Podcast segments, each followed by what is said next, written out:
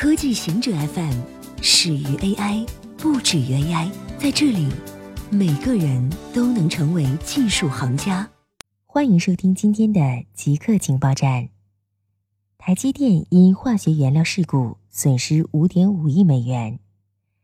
台积电位于南科的工厂上个月传出晶圆品质瑕疵问题，主要是因为台积电进口了一批不合规格的光致抗灼剂。使得晶圆在生产过程产生瑕疵的状况，但是瑕疵的问题在生产过程中无法检查出，受影响的晶圆数量超过上万片，同时造成生产线短暂停摆。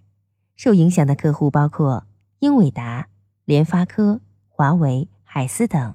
台积电现在透露了这起事故的更多细节，预测事故导致其第一季度收入下降五点五亿美元。表示事故影响比最初预计测更严重。台积电没有披露瑕疵晶圆数量，也没有正式受影响客户名字。多家企业在阿里云错误公开源码。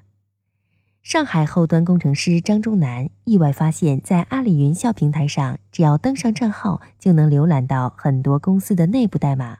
起初，其以为这些代码是开源的，但很快发现。很多内容不该出现在开源项目中，比如项目的数据库、账号、密码等。在新加坡航空之后，美联机载娱乐系统也发现有摄像头。新加坡航空公司机载娱乐系统发现摄像头的消息，早些时候引发了隐私方面的广泛争议。然而，安装摄像头的航空公司并不只有新航一家。美国航空公司证实，其机载娱乐系统也有摄像头。公司发言人称，公司部分航班上的机载娱乐系统有摄像头，但它们没有被激活。美航也从未考虑使用它。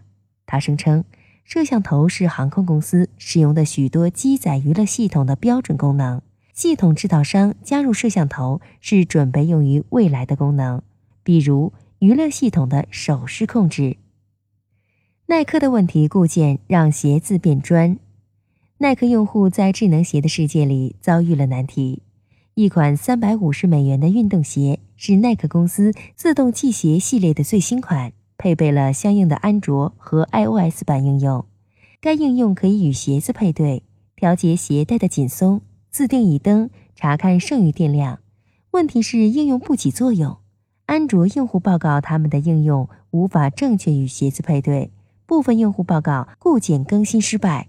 一位耐克用户称：“我的左鞋甚至不会重启。”以上就是今天所有的情报内容。本期节目就到这里，固定时间，固定地点，小顾和您下期见。